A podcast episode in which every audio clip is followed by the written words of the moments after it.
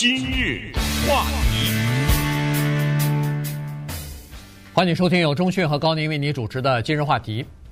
这个好莱坞的演员工会和影视演员、配音演员的这个联合会，他们的这个劳资谈判啊，到目前为止还是没有一个进展。所以今天晚上十一点五十九分，他们的合约就到期了。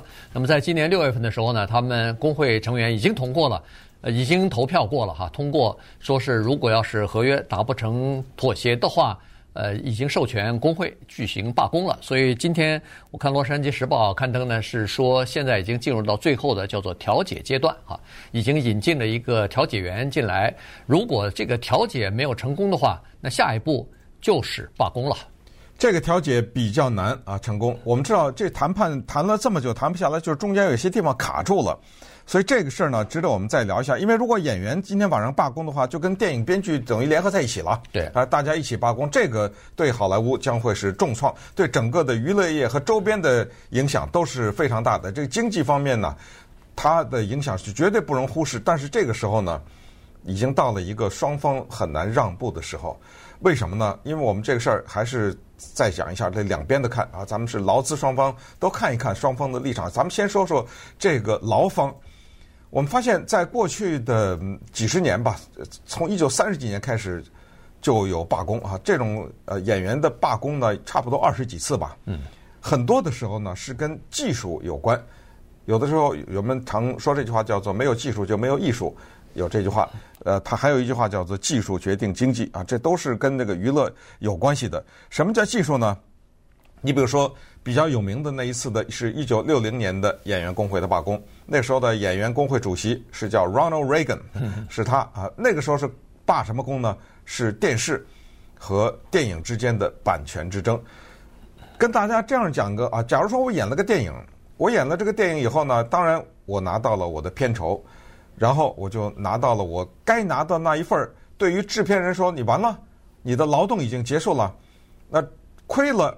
或者是赚了，那都跟你没关了。那亏了我认了啊，赚了当然我也就赚了。可是后来呢，他把我演的这个电影呢放到电视上去演去了，这我没得分了吧？啊，所以六零年有这个罢工。那么除了电视之外，后来又有了所谓的付费的电视，这个以前老百姓都没听说过，看电视还要花钱，对，那叫有线电视。然后我这电影呢又在有线电视上演了，而且。演了十次、八次、一百次，一次一次的在上面重播，我没份儿。呃，这个问题接下来后来又产生一个东西叫录像带。这老百姓说：“哇，这玩意儿好玩啊！我这今天我看二十分钟，明天看二十分钟，对不对？那录像带里也有我二十年以前演的一个电影，给我演了播了。然后录像带还没反应过来呢，又有了 DVD。”哎呦，这有 D DVD 还没反应过来，又有 LD，这个很多人都没见过了，大碟啊，很大的一张大碟，像唱片那么大的一个，这还没反应过来呢，又有了 Internet，这还没反应过来呢，又有了游乐场，他们做了一个游戏，是用我这电影里的，其中有一个人呢，就是我长得跟我一样，就是我电影里那个人物，然后后来他们又把这个做成玩具，在各种各样的玩具店里销售，那么每一次的罢工啊。都跟这个有点关系，呃，就是说，那我得分点吧，对不对？这我这人物是我塑造的，是我演的呀。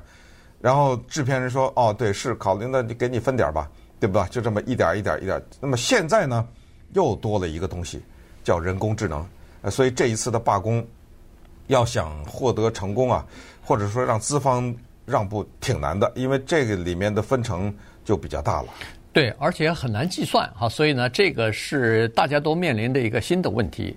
呃，基本上就是两呃，应该算是三个方面哈。第一个就是呃，就是报酬的问题啊，这个是收入的问题。第二呢，就是呃，工作的这个，比如说是不叫工作环境，但至少叫工作机会的问题啊。因为呃，串流平台来了以后呢，对这个整个的分成呃产生了冲击啊，这个是。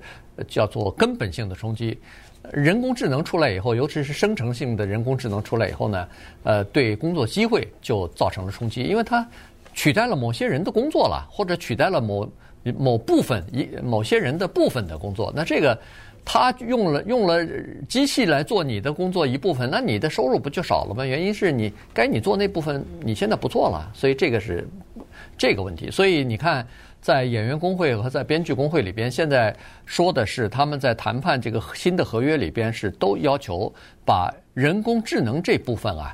要写在这个新的合约里边。所谓的写在新的合约，倒不是说禁止使用一这个人工智能，但是他要对如何使用、怎么样使用、使用人工智能是不是需要得到演员或者是呃编剧的这个叫做使用权的问题啊？尤其是演员，你呃这个人工智能生成了一个东西，我没去表演，结果你根据我以前拍的十部电影里边，呃这个知道了我的。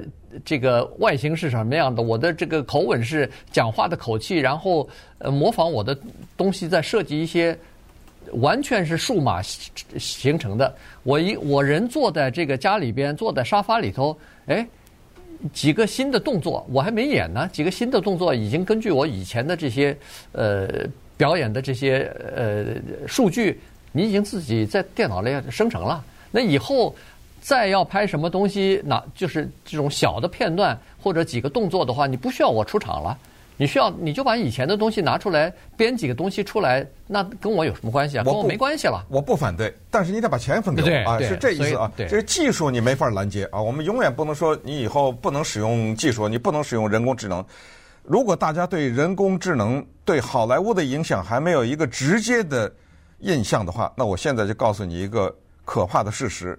有一个经久不衰的电视连续剧叫《Law and Order》，嗯，叫法律吧，就是这种执法、对对对判刑啊什么之类的，就侦侦探的之类的这样的，这是一个二十年了吧？有没有啊？可能都超过了，不止了啊！对，我告诉大家，如果你是一直跟踪这个电视剧的话，最新的这一集全是人工智能写的，没有人参与，你就知道现在这是多么的可怕。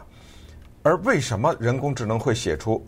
这样的一个电视剧的全新的一集呢，是因为在好莱坞的影视里面呢，大量的成功的作品是叫做强公式化的。嗯，它有一个颠扑不破的一个公式，无数事实证明，你按照这个公式走，肯定能够成功。这个公式可以具体到，在一个剧本你写下来的时候的第几页，必须得发生一件什么事情，人家才能看下去。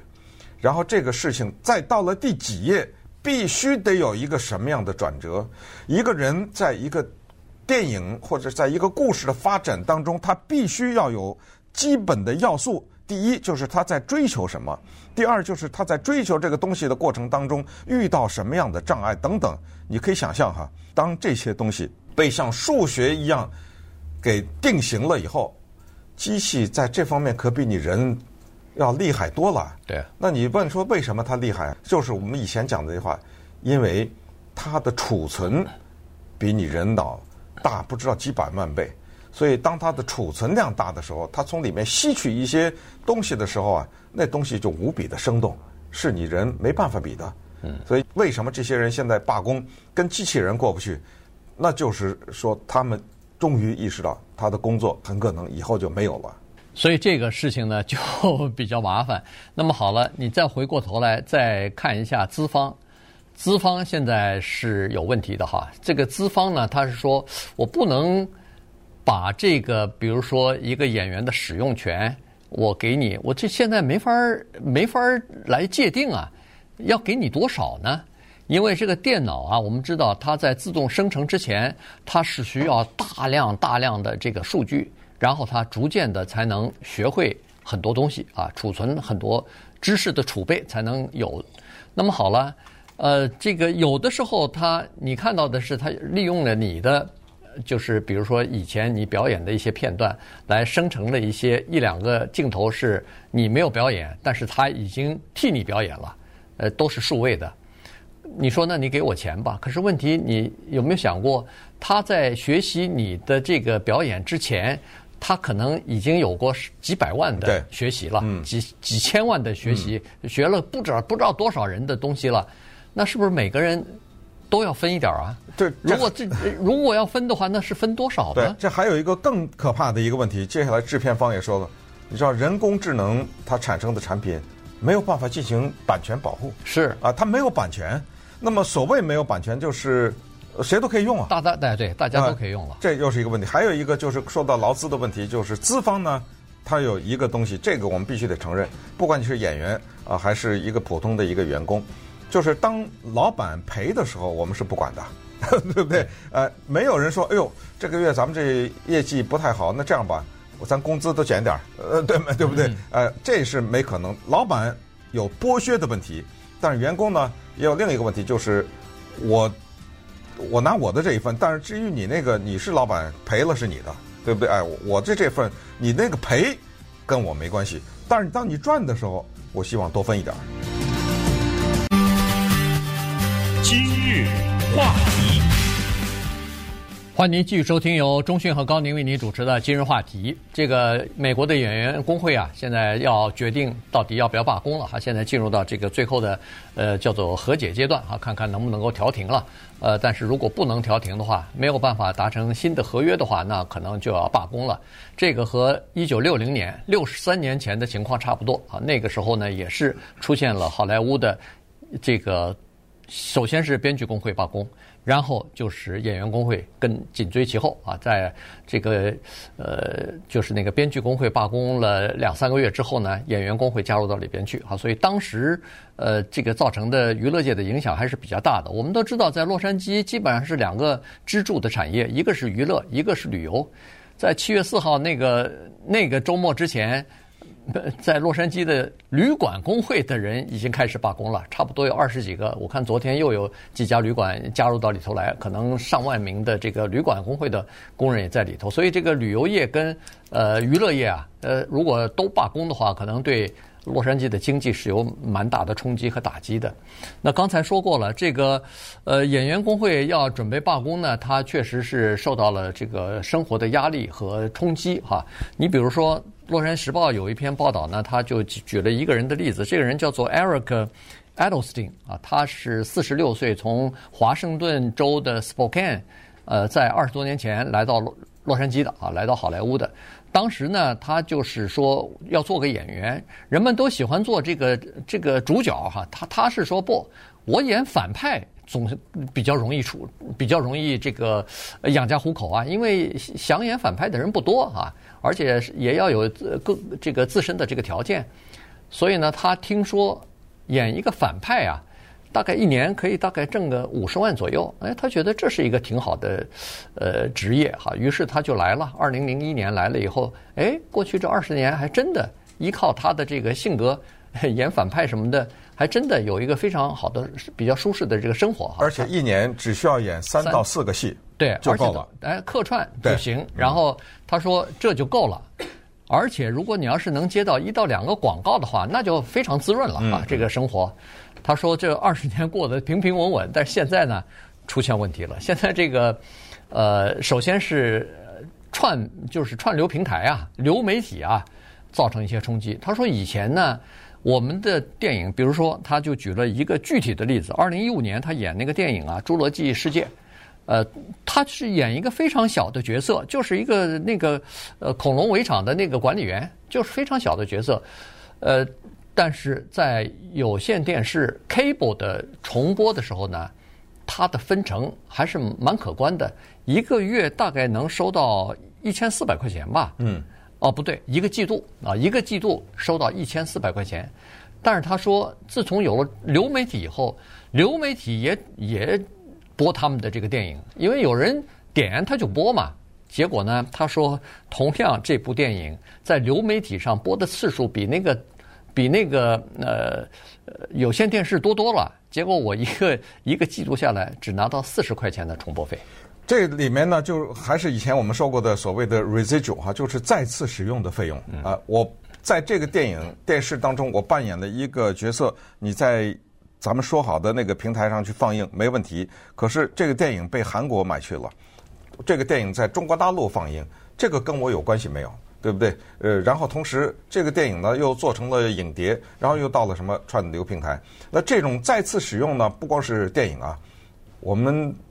大家听我们电台的广告就知道，有时候有一些广告的声音呢，主流的广告啊，是我们的人配音的，对不对？哎，这种也是适合的。就是呢，他们完成了这个配音以后，这个比如说我们说一个大的什么麦当劳什么之类，对不对？这样的大的公司，Toyota 什么之类的，他这个广告拿了你这个配音以后，他跑到旧金山的什么台播一下，你有的分。每每播一次都有，每播一次都有的分，而且不是说一个月。有的是两年以后还在那拿钱呢，嗯，你知道这个就叫做再次使用。当然，他这个钱是有点递减的啊，不是说那个他第一次配音是多少。用我用这个举例，就是告诉大家呢，这是一个对于智慧产权比较注重，而且它相关的法律也比较完善的这样的一个国家。而刚才我说的这些人能拿到再次的播放费或者再次的使用费呢，也都跟一个东西有关，就是工会。嗯，因为他常常会要求你。哎，你是工会会员吗？对，哎，他有一些配音，咱们就不说电影啊，咱们就说电台的广告。你说我不是工会会员，不行。对，哎，我还你声音再好也不行，我不能用你，因为我用你就违规了。为什么？我用了你以后，人家那工会那人怎么办？对，啊，对不对？人家交着会费呢，呃，所以我还不能用。你要想用，我想用你，你这声音不错，我想用你，好了，你去加入吧。嗯，对对，你先去加入工会去，呃，你先交个会费什么之类的。所以我在这儿呢，就是告诉大家，这个背后是这样的一个运作哈，它是这么一种机制。那么，所以现在这个罢工就比较难谈成，就是因为什么呢？刚才还是说的，就是你说这个串流，这个人只拿了四十块钱，可是电影公司说，你们可能不知道的是，我那赔着呢，对不对？我在那个串流那儿是处在一种赔钱的状态在放映的。那么这个谁补给我呢？所以这个串流是对劳资都有一定的影响，所以这个谈判它僵持到今天，我我看它能不能到十一点五十九分，你知道吗？呃，今天晚上，否则的话，那明天就罢。那明天一早上一罢工的话，未来是怎么样，咱就不知道了。因为人工智能啊，刚才讲了，除了能够写电视剧、能够表演以外，它还有很多我们都不太可能外行人不关心的东西，就是它的技术的使用。比如说，我们知道什么电脑动画，一个人骑在一个龙身上，那个那不算了哈。嗯。你比如说，这个他把一个人的年龄啊变年轻，你现在 Indiana Jones 又上瘾了。对。呃，Harrison Harrison Ford，那皱纹都没了。一一百岁了吧，对不对？那他演他年轻的时候，他可以有一种人工智能的技术让你变成年轻。其实几年以前那个呃 Martin Scorsese 那个电影叫《The Irishman》爱尔兰人。嗯。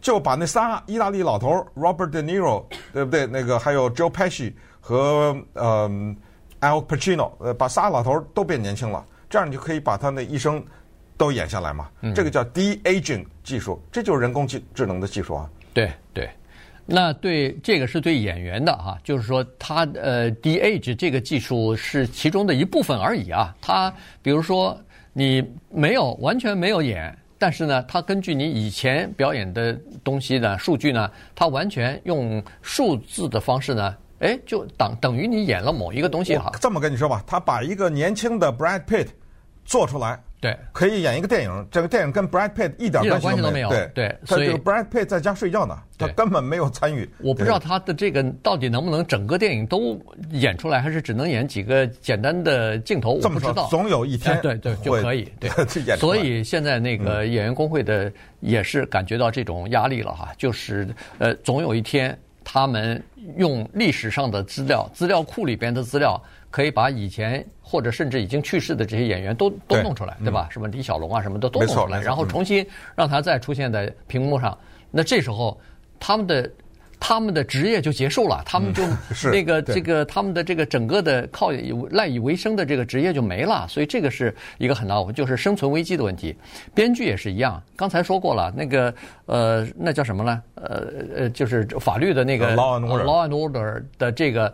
他编剧，他第一草稿就是就是人工智能生成的智能编出来的，呃，据说是最后一期的那个呃《权力游戏》，呃，他呃人工智能也参与了，对对吧？他就说他生成一个草稿，然后只要找一个有经验的编剧来把这个草稿再看一遍，然后哪儿再做一些修改，原来可能七个。编剧要从草稿的生成一直到改编成一个完整的这个呃剧本，七个人的工作，现在只要一个人做了，那剩下六人没工作了。呃，不要忘了，那剩下那一个人的薪水大幅度减少，因为你只是修改剧本。对，这剧本不是你写的，这剧本是人工智能写的。写剧本和修改剧本，这费用还是不一样的，两回事啊，对不对？对，所以这个呢，就是双方，就是编剧工会和演员工会都意识到一个问题，就是叫做生存危机的问题啊，还不要说是配音演员了，那配音演员那个声音。他分分秒秒都可以把你给合成出来。还有是这里面涉及到的配音演员、演员，还有那个叫做什么替身演员。对啊，替身演员很快就特技的这个工作，特技的这种替身，这个很快都没有了，没有危险，没有危险了，再也没有危险了，没有什么这种事故了。还有我们也知道，在电影里面呢，有一个叫做完成之后的对话的改编，改变就是整个电影都拍完了，演员也拿钱了，都回家了。这时候我需要对某些对话进行改变的话，还得把演员请回来。那么这个时候呢，你要额外付钱的，因为咱们说好了啊，当然这个要看当时签的约是怎么签的啊。但是很多时候你得额外付钱，现在就不用了，呃，人工智能给你把这改了就完了嘛，模拟你的声音，把这话给改了就完。等等，这一些你想让电影公司现在全答应给你，对不对？这个也很难。所以这个两个工会一起罢工啊，这个看来不可避免了。